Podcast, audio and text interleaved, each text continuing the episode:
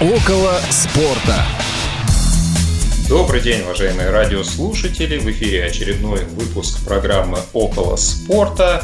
И у нас очередной замечательный гость, которого я представлю. Но для начала представляю себя и наших э, уважаемых коллег. Меня зовут Василий Дрожжин, Федор Замыцкий, Павел Обил. Как всегда, сегодня со мной. Ребят! Привет, привет, привет, Вась, привет, да, дорогие радиослушатели. Да. Всем здравствуйте, здравствуйте, снова про футбол, как, как наша, наша нелюбимая с тема. Да, необычно, нестандартно, но тем не менее. И, как обещали, очередной интересный гость. Сегодня с нами Станислав Минин, спортивный обозреватель, журналист, аналитик, редактор независимой газеты. И, как я недавно узнал, лучший комментатор 2019 года по опросу абонентов НТВ+. Станислав, здравствуйте, добро пожаловать в «Около спорта». Здравствуйте, друзья. Да, здрасте. Здравствуйте, да. Станислав. Я, кстати, думал, что ты про лучшего комментатора забудешь и хотел поумничать, но ты меня обломал. Ну, ты найдешь еще шанс поумничать, я думаю. Станислав, традиционный вопрос. А как вы попали в профессию, да, как пришли именно к тому, чтобы заниматься спортивной журналистикой? Ну, сначала я писал, э, просто блог вел на Sports.ru, потому что я спортом увлекаюсь. Я был э, скорее политическим журналистом, ну не скорее, я был политическим журналистом и э, журналистом, который писал о э, социально-религиозной ситуации, потому что я религиовед по образованию, но спортом я увлекался. Меня в свое время Дмитрий Навош позвал вести блог на Sports.ru, там я познакомился с Васей Уткиным и с Кириллом Дементьевым. И они меня позвали попробовать, ну, сначала в качестве гостя, покомментировать что-то на НТВ+. Тогда еще был НТВ+, и я в качестве гостя приходил, и меня это настолько увлекло, что я захотел попробовать на постоянной основе, и со временем вот такая возможность появилась, и я начал себя э, пробовать. Ну, работал на НТВ+, потом какое-то время не работал, потом э, появился Матч ТВ, я пришел на Матч ТВ, и там э, остаюсь, ну, совмещаю еще на телеспорте. Я тоже комментирую, чуть меньше, наверное, чем на матче, но вот как бы то ни было. Вот так все началось. Все началось просто с удачного, хорошего знакомства и интереса взаимного и к тому, чтобы я работал у них, и к тому, чтобы я сам работал у меня. Ну, смотрите, несмотря на то, что вы политический обозреватель, а вот образование такое у вас тоже интересное, да, а, и все равно вы пришли в тему футбола. Футбол, вот это ваше увлечение давнишнее или, а, ну и вообще по каким вот таким, может быть, критериям, особенностям, да, почему, почему вы э, именно связали свою жизнь с, с футболом вот с эмоциональной точки зрения?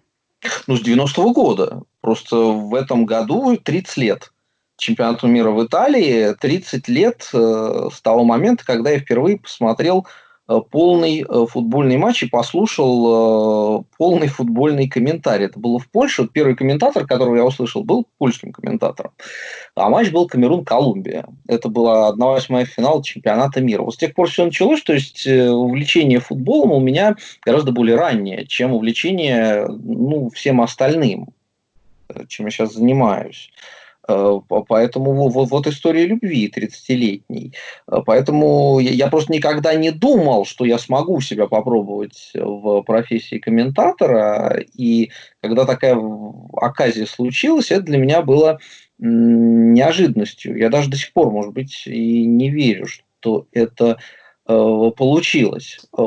Так что вот, вот, вот все было именно так мы когда готовились к эфиру, и Паша задал вопрос, интересно, кого можем позвать э, поговорить о чемпионате Испании? И я вспомнил вас, и у меня так получилось то, что вот последние годы почему-то вы у меня ассоциируетесь именно с чемпионатом Испании. Потом, естественно, когда вот уже готовился сейчас к эфиру, понял, что это не так, и, и сам слышал на других матчах других чемпионатов. Ну вот это вот моя ассоциация с Испанией, это действительно любимые чемпионаты или это да. мои придумки? Нет, конечно, да. И я больше всего комментирую именно Испанию. Э, на втором месте, наверное, Италия. То есть Испания и Италия – это два моих любимых чемпионата, и их я э, комментирую чаще всего. Ну, Испанию я действительно люблю больше всего. Я смотрю иногда по 10 матчей в туре. То есть это давнее увлечение, и ну, совершенно естественно, по-моему, что и комментировать я стал именно чемпионат Испании чем именно магия чемпионата Испании да, для вас? А, то есть это игроки, это какая-то атмосфера, это любимые команды с какого-то периода? Ну, во-первых, я, э, я это не скрываю. Я с 98 -го года болею за мадридский Реал. Ну, болею как? Это не предполагает, что я ненавижу какие-то другие команды и так далее, и так далее. Ну, просто вот так сложилось, что я с, с конца 90-х, еще со времен, когда играл Роберто Карлос Миятович, Э, Давар Шукер, Рауль, э, Фернандо Ер. С тех пор я болею за, за Реал. И постепенно э, стал смотреть именно чемпионат Испании, потому что там играл Реал. Ну, а потом полюбил все остальные команды. Ну, что испанский футбол, во-первых, на мой взгляд, он очень смелый. Он не самый быстрый, наверное, в Европе, но, это, на мой взгляд, это ошибка думать, что скорость – это определяющее качество футбола. Это просто, а, она, естественно, она естественно для современного футбола, когда все быстро, и футбол, естественно, тоже быстрее. Но в Испании э, скорость может быть не такой высокой, зато интеллект, уровень интеллекта очень высокий, техника, э, взаимодействие, стремление играть, э, не просто играть и выигрывать, но играть и выигрывать красиво. И э, вот э, то, что как-то очень удачно сформулировал мой коллега Костя Генич, в Испании все команды стараются побеждать. То есть там нет, очень редки случаи, когда команда просто запирается и э, ждет вот как бы сыграть ничью. Там все команды стараются победить. И на самом деле это никак не чемпионат двух или трех команд. Это чемпионат, в котором мне лично каждый сезон жалко все команды, которые вылетают. А, очень классный ответ. Ну, даже вот вопрос, который я хотел задать э, сейчас, я его отменю а, и задам вопрос, который мне пришел в голову только что. Вот скажите, а, я всегда, я небольшой знаток чемпионата Испании, но почему-то всегда как-то проводилась у меня а, параллель между испанским чемпионатом и южноамериканским футболом, в том смысле, что южноамериканский футбол, он такой вот очень эмоциональный. Если посмотреть там на аргентинские, чилийские клубы, то они такие прям вот, вот они все вот в этих вот эмоциях, вот все вот в этих вот э, взаимоотношениях, да, э, на поле. Нас, вот э, правомерно вот это мое суждение или все-таки э, испанский чемпионат более спокойный? Он более спокойный. Я, я бы сказал так, что южноамериканские чемпионаты – это чемпионаты неконтролируемых эмоций. То есть там порой, там э, причем там бывает, что работают тренеры очень умные тактики в Южной Америке. Там команды бывают выстроены очень рационально.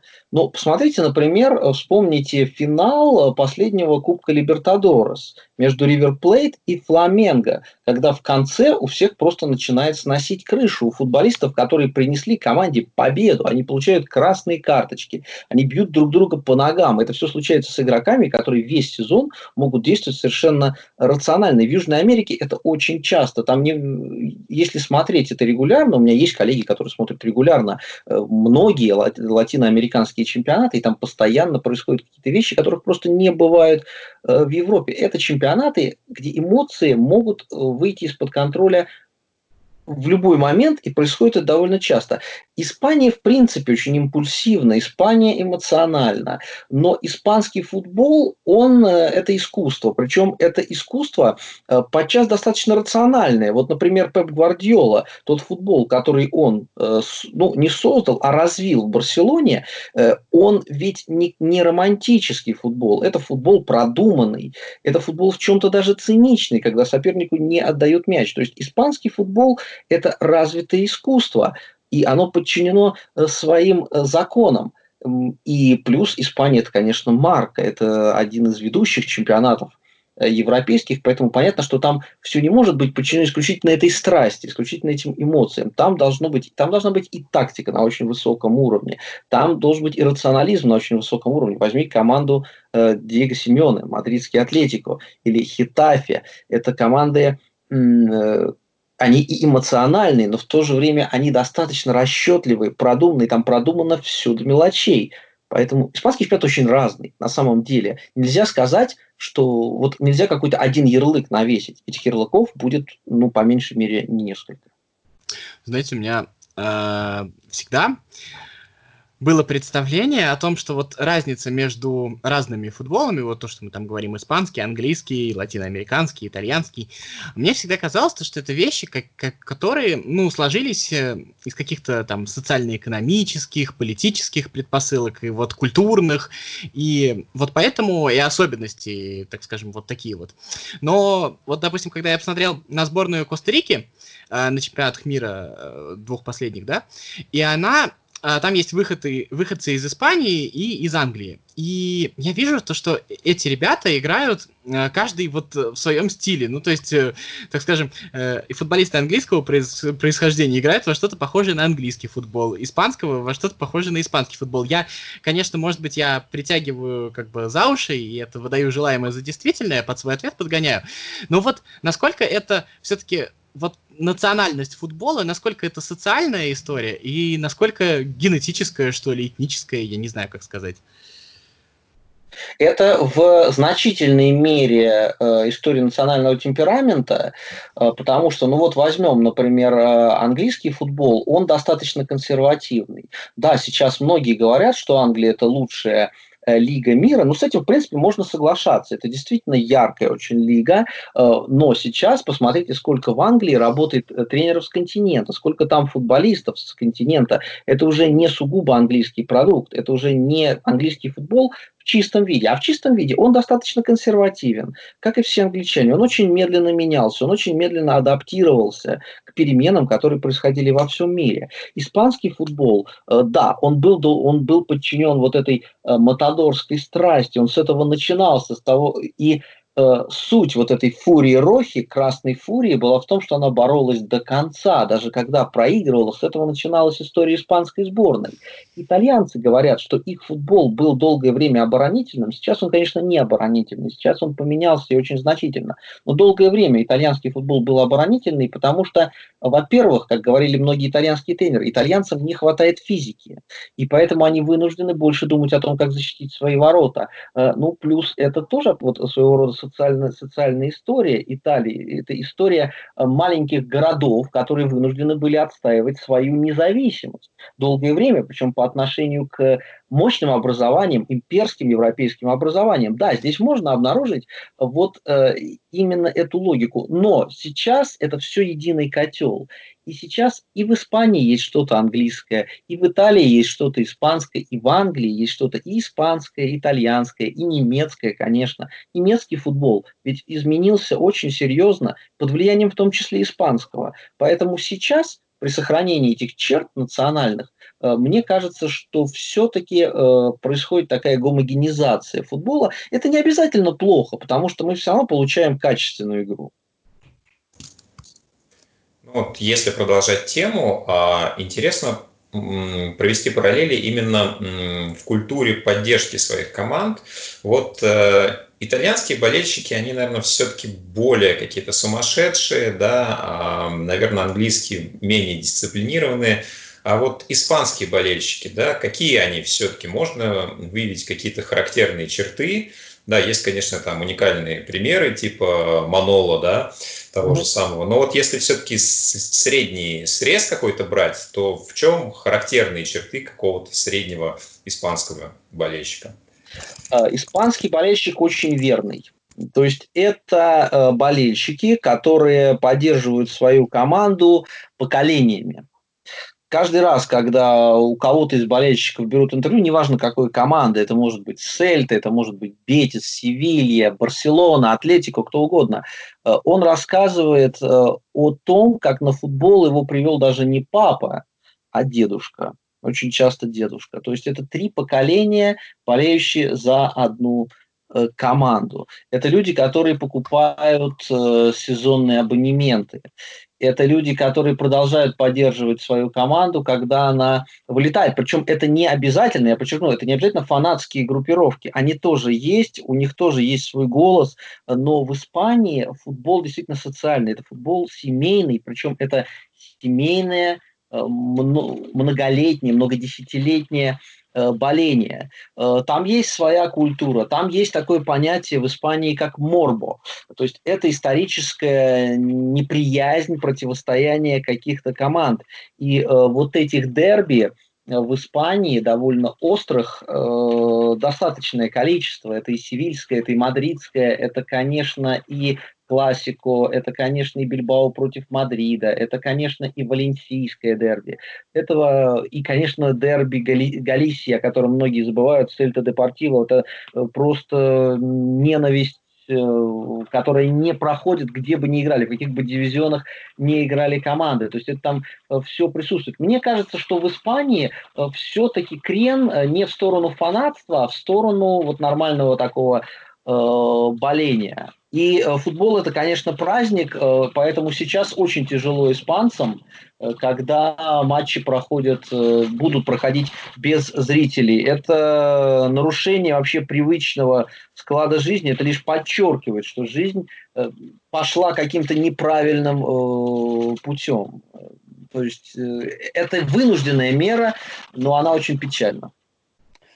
А насколько вот тоже в продолжение этой темы, насколько силен вот этот компонент э, такой межнационального э, разногласия, если позволите, да, именно вот в клубах. Потому что вот в прошлом году, будучи в Бильбао, я, например, э, узнал с удивлением, что э, э, вот от, Атлетик в качестве футболистов набирает только басков, да, э, вот, э, игроками. Но э, ну, там есть допущения, понятно, что там какие-то у них там есть, э, что через третье поколение, если он баск, то они его все, все равно возьмут, но так или иначе. А, и, а у них же там вот есть вот эта вот история, да, отдельно каталонцы, отдельно кастильцы, и все они отдельно. Вот насколько это в других клубах э, тоже прослеживается, вот такая тенденция?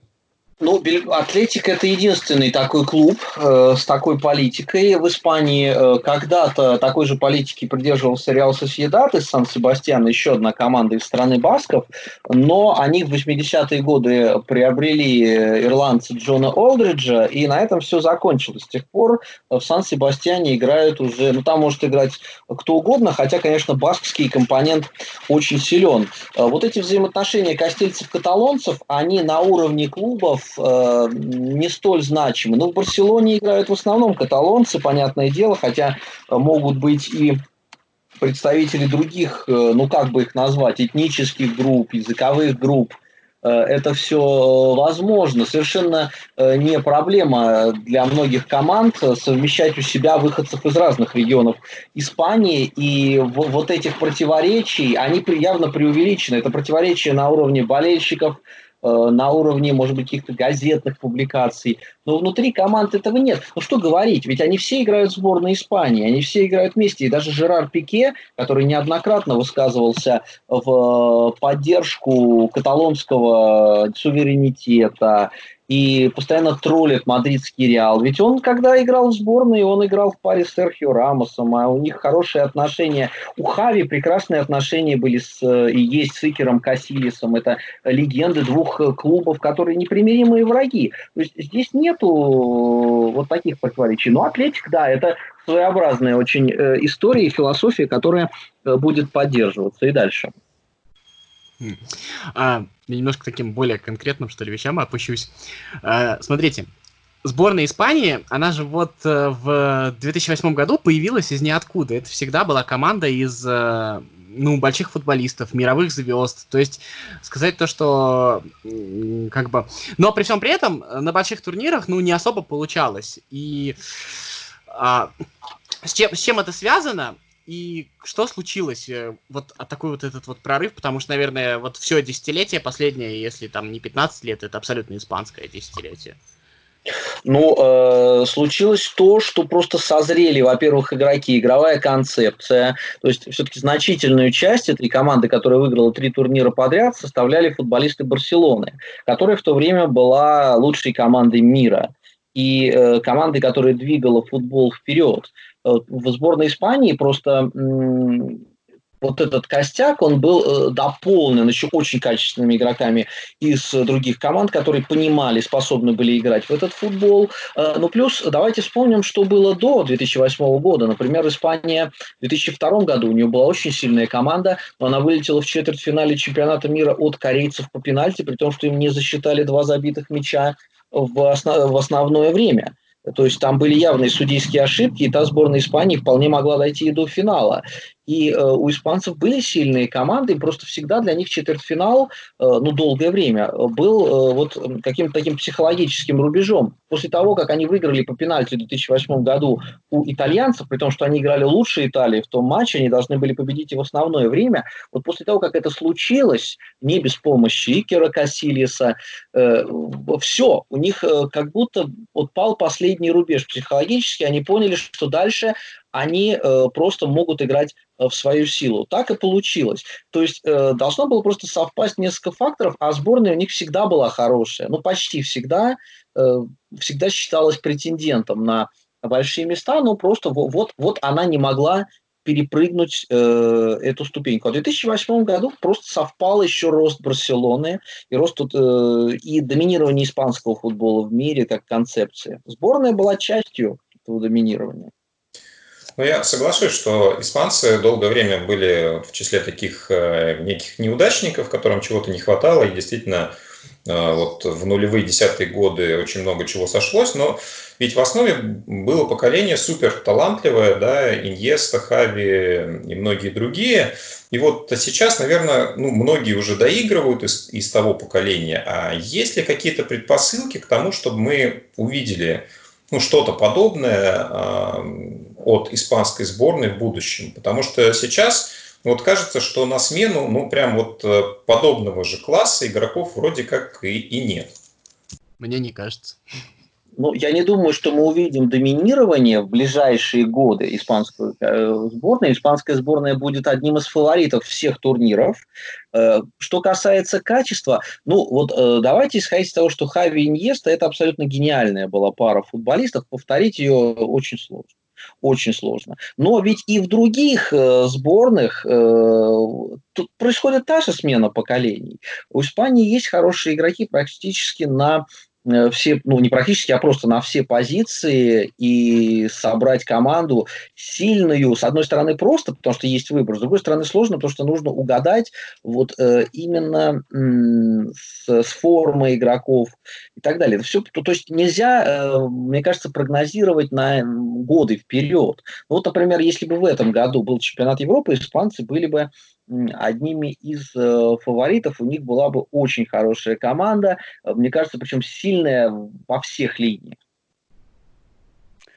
А, ну, давайте ближе к чемпионату немножко. А, давайте вот так. А, Сазов, да, вот есть человек некий. А, этот некий человек, он там никогда не смотрел чемпионат Испании серьезно, ну, может быть, там классика, может быть, какие-то топовые матчи, вроде как Реал Атлетика, ну, что-то в этом роде. Но никогда не смотрел, там, увлекался, скажем, английским чемпионатом. И сейчас у нас нет возможности, вот кроме германского чемпионата, и в ближайшее время не будет, смотреть ничего, кроме вот немецкого и испанского. Да, футбол посмотреть хочется.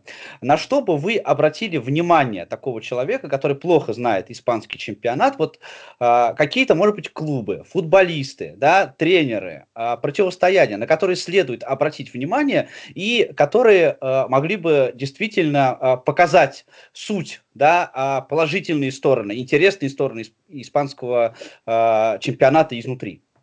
Ну, хорошо, вот мы за скобками оставим три команды, которые все знают, это Реал, Барселона, Атлетика, но прежде всего нужно понять, какой футбол такому человеку нравится. Вот что ему конкретно нравится в английском футболе. Вот э, по поводу Англии есть такой штамп, ну, клише расхожее, что в Англии отличается тем, что там любая команда может дать бой любой. Поэтому такой интересный чемпионат. На самом, ну, в последние годы это не так. Сити и Ливерпулю не каждая команда, естественно, может дать бой. А в Испании вот для примера, есть команда Эйбор. Она э, по бюджету в Ла Лиге последняя. То есть это самая бедная команда Ла Лиги из небольшого баскетбольного города. Она играет в очень смелый футбол.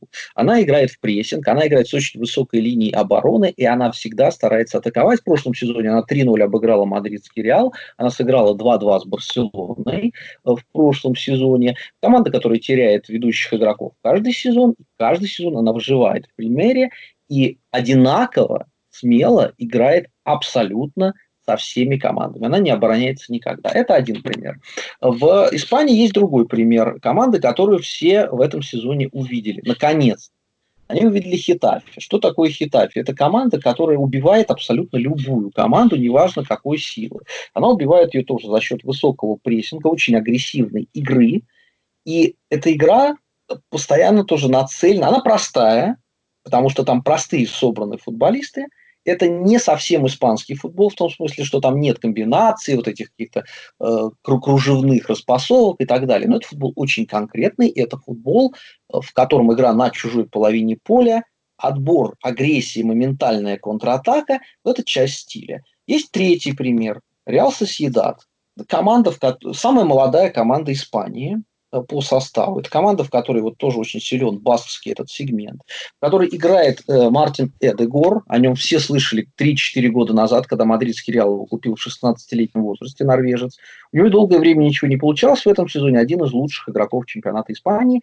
И это команда, которая играет такой роскошный, совершенно испанский комбинационный атакующий футбол – смелая ставка на молодых игроков, которых никто, кроме главного тренера, не знал, а он с ними работал еще в молодежной команде, это команда, которая сейчас в чемпионате идет на четвертом месте. Вот три команды из разных, может быть, страт, но они э, пример того, почему э, нужно смотреть чемпионат Испании. Это э, чемпионат, который раскрывает таланты десятками каждый сезон. Кстати, некоторые из этих талантов, если мы говорим про любителей английской премьер-лиги, потом оказываются в Англии. Они там, бывает, теряются, потому что это несколько разный тип футбола. Но если вы хотите видеть борьбу и разнообразие, вот чемпионат Испании, и там все это можно увидеть.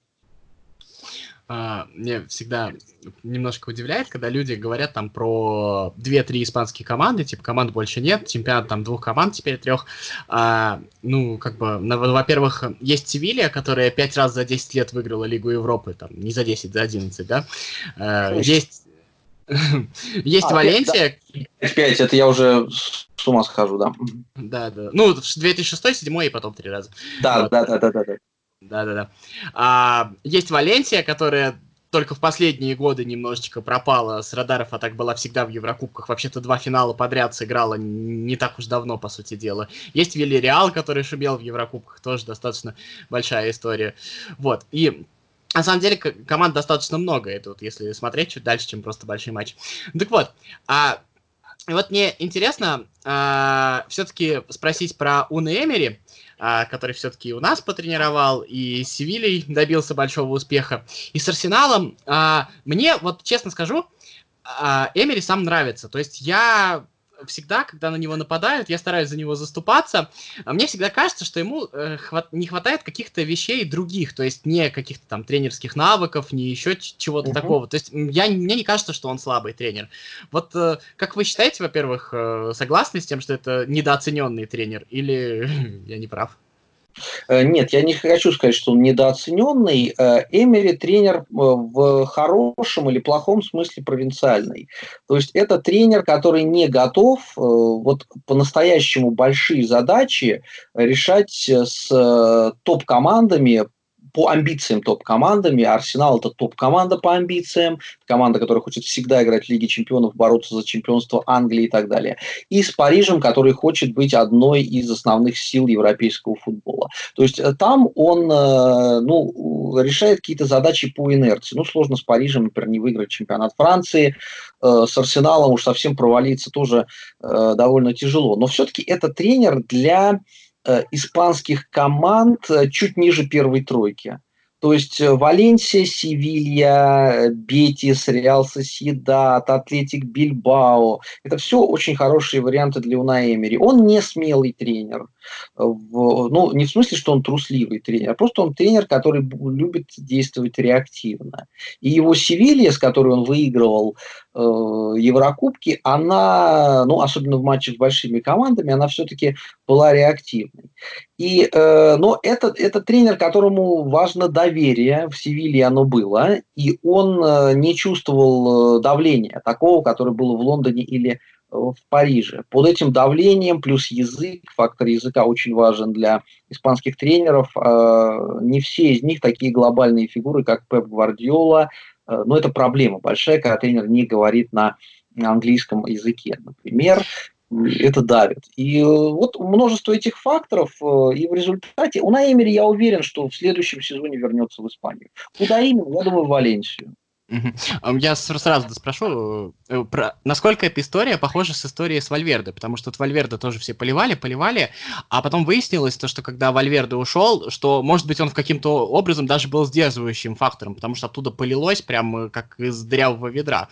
Вот насколько похожи истории эти? Вы имеете в виду в Барселоне? Да, Нет, да, я, да, да. Я не думаю, что он был сдерживающим фактором. Э, Эрнесто Вальверде Вообще-то хороший тренер, он э, работал в Атлетике очень здорово, на мой взгляд, и, ну, что он выиграл трофей с Атлетиком, и Атлетик в чемпионате Испании пробивался через чемпионат в Лигу чемпионов, его первый сезон, он а ничего вот не... финал Лиги Европы там же уже Вальверде был или еще нет? Э, а, нет, да, вот, когда Атлетик Бильбао играл в э, Лиге Европы, проиграл Атлетику, там был Марсело Бьельса. А, точно, это, точно. Это революция, это была революция в Атлетике, которая Э, длилась вот на протяжении 6 или 7 лет, сейчас Атлетик вернулся уже к, к основам своей баскской игры, более примитивной, а вот э, Бьельса это была настоящая революция, и Вальверде, в принципе, этот футбол понимал, потому что сам он прошел школу Барселоны и играл в команде Кройфа, и он, конечно, знал, как такой футбол э, нужно играть. Просто в Барселоне он сначала м, оказался Э, он оказался заложником ухода Неймара и перестройки команды по вот эту систему игры с тремя ярко выраженными нападающими. То есть он э, с самого начала в Барсе играл в более простой и прямолинейный футбол, а потом просто ну, совпало то, что этот футбол не дал результата в виде Лиги чемпионов, э, стилистически это не очень нравилось болельщикам, ну, плюс вот такие горки в чемпионате. Вот Вальверде оказался заложником всего этого. У, у него были удачные матчи даже в этом сезоне, но он не был никаким сдерживающим фактором. Э, мне кажется, что его увольнение по ходу сезона – это просто отражение всех процессов, которые в клубе, прежде всего, они в команде происходят. В команде все нормально.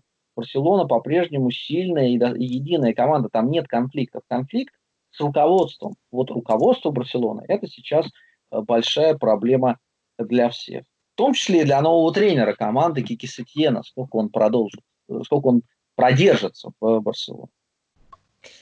Ну, я хотел бы уйти немножко от тренеров. Э, интересен такой момент. А, долгое время, наверное, получается лет 10, да, Испанская лига, а, это было противостояние не только Реала и Барселоны, да, но это был такой боевик, блокбастер Месси Рональдо. Да, это, наверное, главное противостояние, ведь многие спортивные зрелищные мероприятия строятся на каких-то противостояниях. И сейчас вот есть ли в Испании какое-то противостояние, кроме ну, просто Реала Барселона, да, на котором вот что-то можно построить. Ведь, по сути, Месси остался один, сам по себе, сам в себе, да, и вокруг него все остальное. И есть ли какой-то сюжет, который, может быть, потенциально может прийти на смену? Э, сейчас нет. Вот э, если брать индивидуальности, то такого сюжета нет. Потому что Месси и Роналду – это глобальное противостояние. Ну, во многом оно, конечно, было раскручено журналистами, потому что им нужны такие простые нарративные схемы для того, чтобы рассказывать э, о футболе. Телевидению это нужно. Ну, это привлекает внимание. Просто так устроено человеческое сознание, что оно вот за это цепляется.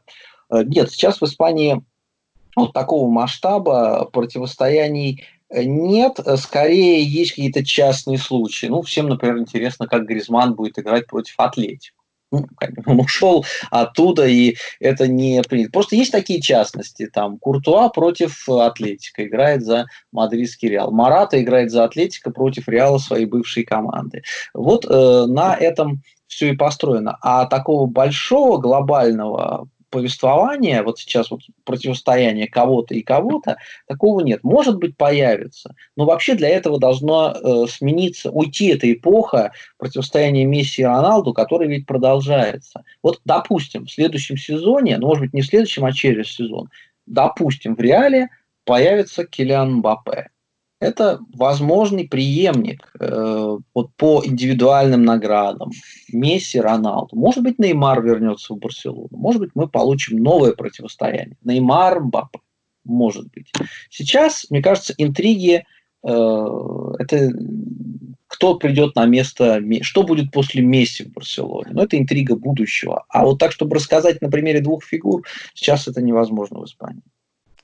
А вот у меня такой вопрос двойной а, даже. А, первый вопрос касается Месси в продолжении темы. Да? А, является ли Месси сейчас ключевой фигурой для Барселоны? То есть, у, если, предположим, такую невероятную ситуацию, хотя в последнее время все-таки она становится более вероятной, что Месси покинет Барселону, да, э, вот сохранит ли Барселона а, вот этот свой стержень, который у нее а, есть сейчас? На, насколько намного строится вот игра Барселоны на месте? Это во-первых. И, во и вот в продолжение этого вопроса, да, если, ну, вот Реал, да, они оправились от кризиса недавно, и тоже, ну, не очень понятно, что там будет дальше, есть вероятности, да. У Барселоны в этом смысле тоже могут быть какие-то определенные сложности. А, если эта гегемония Реала и Барселоны вдруг в ближайшее время снимется, а, какая команда, на ваш взгляд, будет претендовать прежде всего на титул топа и чемпиона? Ну, ответ э, на второй вопрос, здесь два вопроса, э, он э, вполне очевиден. То есть команда, которая главный конкурент и Барселона, и Реала, да, она сейчас не в четверке, но она должна там быть и по качеству игры, это, конечно, Атлетико. Атлетико по ресурсам, по набору игроков, и особенно, если не поменяется тренер, если останется Диего Симеоне, что говорить, это команда, которая в 2014 году выиграла чемпионат Испании. Она уже его выигрывала, когда и Барселона, и Реал э, не смогли чемпионской игры показать, а Атлетик смог дистанцию так пройти. Э, что касается Барселоны, я не думаю, что Месси уйдет в другой европейский клуб. Я почти уверен, что он свою европейскую, во всяком случае, часть карьеры, а может быть и всю карьеру, э, проведет в Барселоне. Это абсолютно ключевая игра Барса и сейчас, потому что это лучший игрок, скорее всего, даже лучший игрок мира, один из нескольких точно. И э, ему невозможно, я думаю, найти за вот, то есть нельзя найти такого же игрока, как Месси, просто вставить на его место, и команда заиграет так же. Нет, это уже сложившаяся история, история лидерства, качественной игры э, Месси, э, история, когда он вытаскивал даже плохие матчи для Барселоны. Он и сейчас абсолютно ключевой игрок команды, за, за, заменить его в ближайшие годы, я думаю, пару-тройку лет – просто невозможно. И представить себе команду сложно. Сейчас появилась новость, что Месси может пропустить первый матч. По-моему, она уже опровергнута против Мальорки после возвращения. Это, конечно, очень тяжело. Потому что даже если что-то не пойдет, Месси может игру такую э, вытащить. Но, повторюсь, допустим, придет, вернется Неймар. Это возможный следующий лидер, хотя это игрок с несколько другими качествами тут все про сезон 2014 года, мне кажется, нужно добавить то, что Атлетика выиграл чемпионат. Во-первых, когда были и Месси, и Роналдо, и оба были не в таком почтенном возрасте, как сейчас. А вторая история, то, что в том же сезоне Атлетика там не хватило буквально 40 секунд, чтобы выиграть Лигу чемпионов. Это э, тоже из того же сезона история. Вот. А, у меня куча вопросов, если честно, не знаю, какой задать. Ну ладно, давайте вот так. А, есть игроки, как бы, которых вот мы признаем, э, Хави, Иньеста, Месси, Роналдо, понятно, там отдельно. Э, все их знают, все мы повторяем то, что они гении. Но есть вот на этом фоне футболисты, которые, может быть, не в меньшей степени повлияли на, так скажем, ну, вообще на футбол в целом, вот на как какое-то историческое его значение. А, я сейчас, ну, например, говорю про Пуйоля, а, про Бускетса, к примеру, потому что Бускетс это выдающаяся история, там какое-то нереальное количество точных передач за матч. Э, я, может быть, что-то потерял, но я так понимаю, то, что там э, близко на этой позиции рядом с ним никого э, нету. Вот, э, ну, во-первых, э, там, ваше мнение про этих футболистов, э, прав ли я или нет, э, давая такую оценку. И, может быть, я кого-то еще там не вспоминаю, может быть, есть еще вот настолько же значимые большие футболисты. Ну, приведенные примеры очень яркие, потому что заслуг... вот роль Пуйоля в Барселоне, она оттеняется несколько заслугами Хави Иньесты, Месси, может быть, Суареса в последние годы, но э, Пуйоль был абсолютно стержневой фигурой э, надежный, который способен был подстраховать. Вот просто когда у тебя за спиной есть Пуйоль, даже не вратарь, Виктор Вальдес был вратарем хорошим, но не более. А Пуйоль был защитником выдающимся. Если ты знаешь, что у тебя за такой защитник, ты можешь играть в свой вот этот футбол комбинационный с передачами, потому что сзади у тебя есть э, твой капитан, который подстрахует. Пуйоль абсолютно важнейшая фигура для Барселоны, для испанского футбола. А это же вот исчезнувший типаж центральных защитников. То есть вот даже никого похожего, пускай и меньшего по классу, я вот, честно говоря, припомнить не могу. Это совсем другой вообще стиль игры, которого сейчас, мне кажется, даже не существует. Ну, по набору качеств, может быть, и да, хотя классные центральные защитники есть. Ну, Хумельс э, прекрасный защитник например, который выступает сейчас за Боруссию в лучшие свои годы. Это был абсолютный, э, конечно, топ. В Серхио Рамос. Ну, я, я не знаю, я не думаю, что можно э, как-то его отбросить здесь, потому что в ключевых матчах, важнейших матчах Серхио Рамос – Э, своей игрой очень часто все решает для мадридского Реала. Он создает вот э, ту же, э, то же ощущение надежности. Но мы еще назвали, назвали да, Бускетса. Бускетс, его роль, она тоже не, она, ее переоценить даже невозможно, потому что это футболист, который определяет ритм запуска атаки. Он определяет ее направление. Это стержневая фигура для Барселоны. Вот, да, названы два игрока. На самом деле э, в Испании, ну, просто о чем мы говорим, те, кто определили э, этот футбол, ну, Жорди Альба, э, вот как ну, пройти... Да, это один из лучших игроков чемпионата всех последних лет. И это его взаимодействие с Месси, э, оно уже даже на, не на человеческом уровне, на сверхчеловеческом. Они понимают друг друга не просто, они не, могут не смотреть друг на друга, они уже знают, что каждый из них будет делать. Это великолепный, изумительный дуэт. Альба же еще и до перехода в Барселону, в принципе, уже был одним из лучших игроков в чемпионате Испании. А про Пуйоли я имею в виду, как бы Рамос великий защитник, я про Пуйоли имею в виду, для меня это такой Хави, только на последней линии что-то вот такое было. Ну, в, в большей или меньшей степени все-таки, э, если брать вот видение пас, то можно лучше защитников э, придумать и найти. Ну, например, э, вот Эмерик Ляпорт, который играет за э, Манчестер Сити, к несчастью, вторую травму получил за э, последние полтора года. Вот он по качествам своим, по видению, по пасу, он э, превосходит очень много. То есть в этом смысле есть замена. Но у Пуйоля был набор качеств, э, которого нет действительно, наверное, ни у кого сейчас. Я вот хотел продолжить тему игроков, но коснуться все-таки наших э, российских футболистов. Традиционно в Испании у нас играли ключевые легионеры, да, если вспоминать еще времена Карпина Мостового, да, это, наверное, лидеры всегда были нашей сборной.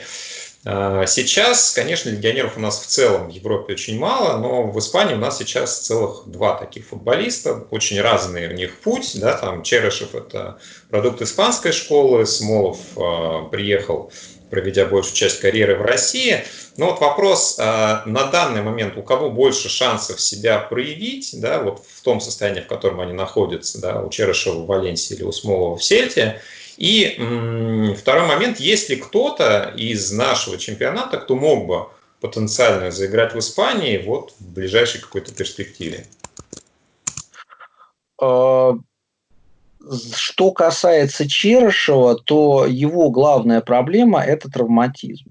Если он не получает травм, то он стабильный игрок, э, там 25 матчей плюс за сезон, в старте или не в старте, неважно, он свое игровое время получит, он получит в любой команде э, выше средней, ну, я не, не беру Мадрид, Барселону, Атлетика, э, но уровень Валенсии, уровень Вильяреала, Севильи, это он всегда покажет. То есть это очень работоспособный игрок, который хорошо понимает футбол. Да, это может быть не очень разнообразный футболист, у него, в принципе, несколько маневров, но у него есть качества э, такие, как очень быстрые, он очень быстро принимает решения, он очень быстро их исполняет выполняет. Это очень э, здорово для э, испанских команд. Смолов – это пока непонятная история.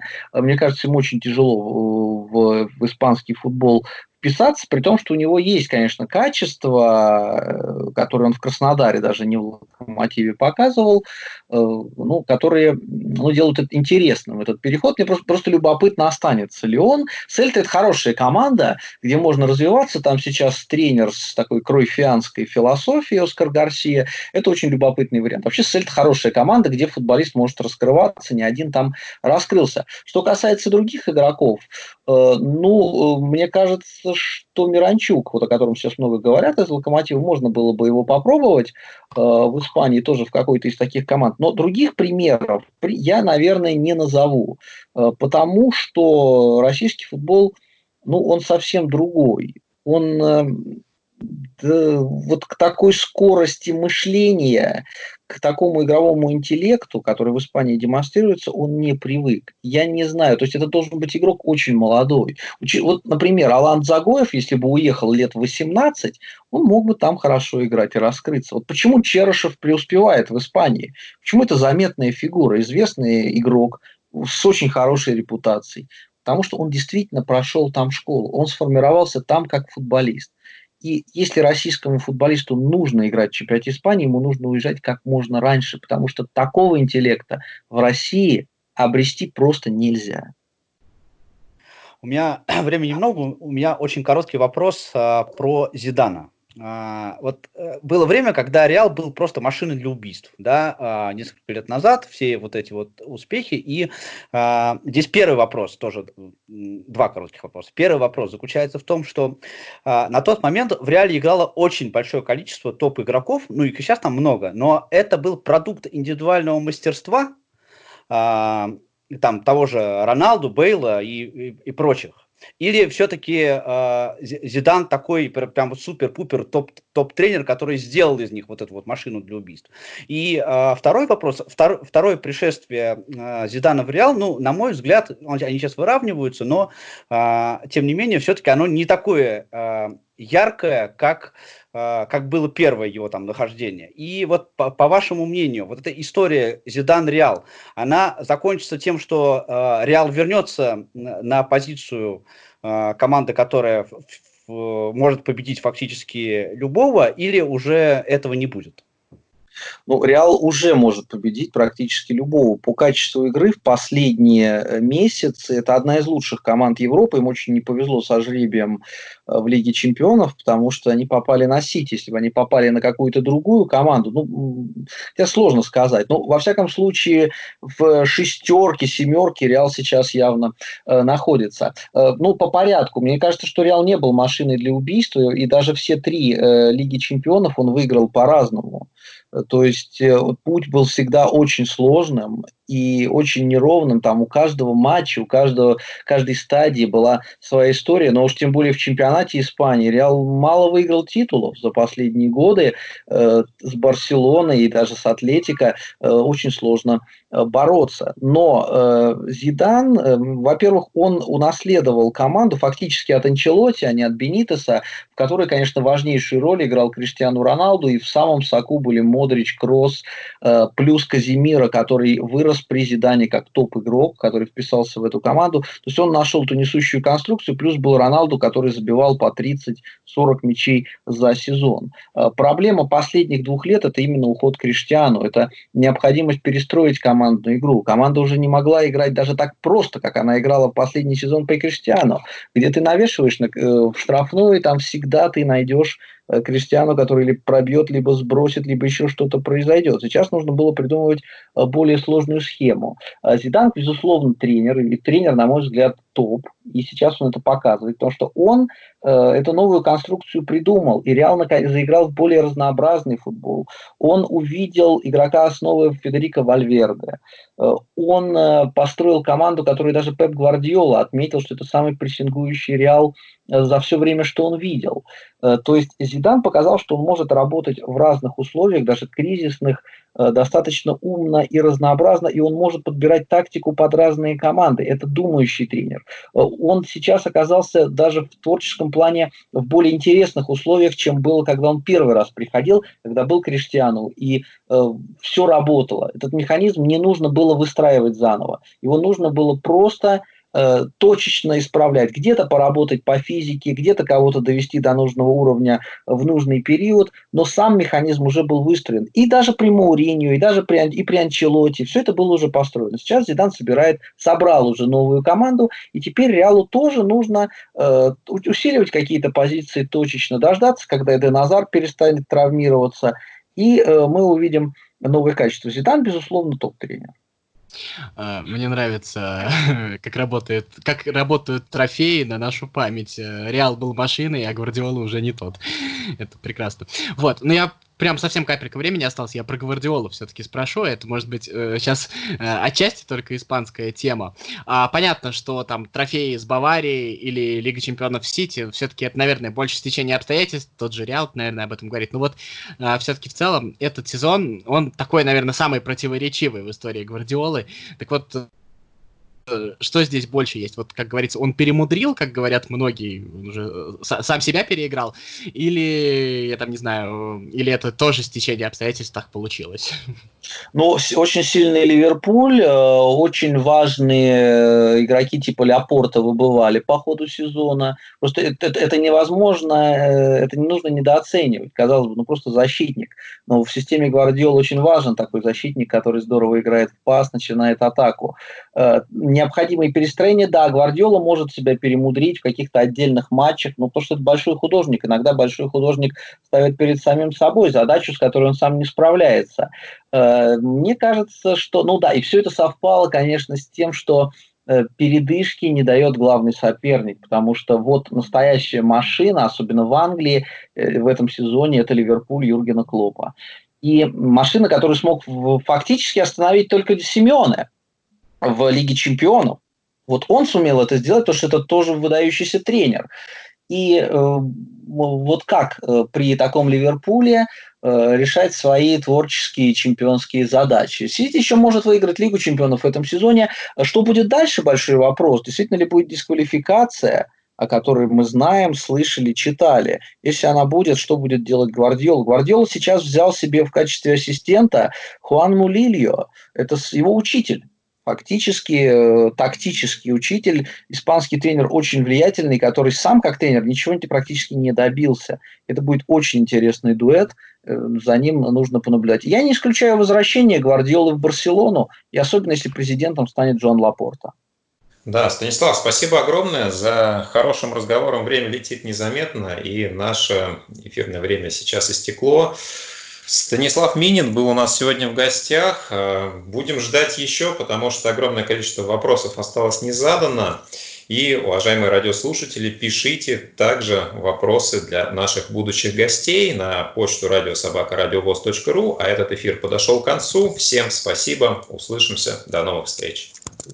До свидания. Около спорта.